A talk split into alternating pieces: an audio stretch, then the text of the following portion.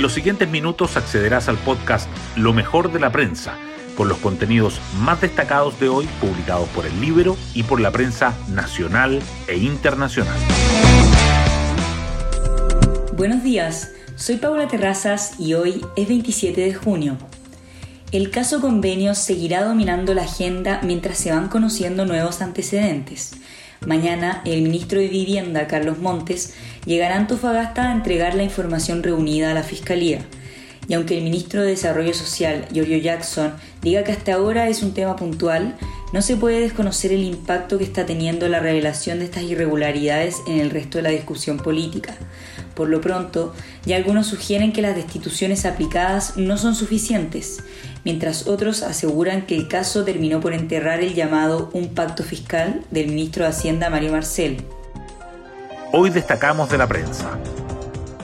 Ministro Montes cita representantes de fundaciones para replantear modelo de transferencias directas. El encuentro se producirá mañana y no incluirá a la Fundación Democracia Viva, cuyos convenios directos con el Servido de Antofagasta han puesto bajo la lupa el modelo de transferencias del MIMBU. En tanto, el gobierno sale a blindar a Montes ante el riesgo de que escalen las responsabilidades políticas, mientras que la ministra Antonia Orellana y el diputado Jorge Brito se suman a las críticas hacia Catalina Pérez y los involucrados en el caso. Sistema frontal. Personas aisladas superan las 10.000 por efecto de la conectividad. De acuerdo con el último reporte de Cernapred, el temporal en el centro sur del país ha dejado dos personas fallecidas, cuatro desaparecidas, 1.609 albergadas, 12.122 aisladas y 13.196 damnificadas. El presidente Boric visitó Licantén y declaró que en julio se definirá el terreno donde se levantará un nuevo hospital para reemplazar al que se inundó. También anunció que designará a un encargado de reconstrucción. Presupuesto Fiscal 2024. DIPRES fija criterios y limita espacio de gasto para los ministerios. La Dirección de Presupuestos definió acciones para mejorar el gasto público de cara a la discusión del erario del próximo año. El instructivo acota espacios de desembolso en personal, viáticos, horas extra y funcionamiento de los ministerios. Los recursos que se soliciten deberán obedecer a las necesidades indispensables de los servicios e instituciones, asegura el instructivo. En la portada del libro destacamos Boric, Vallejo y Jackson, los defensores de las indicaciones de Daniel Andrade y la Confech para la reforma educacional de Bachelet. El entonces presidente de la FECH, hoy en el ojo del huracán, luego de que se supiera que su fundación Democracia Viva recibió millonarias asignaciones del gobierno, se reunió en mayo de 2017 con la llamada bancada estudiantil para entregarles indicaciones al proyecto que se discutía en ese entonces en la Cámara.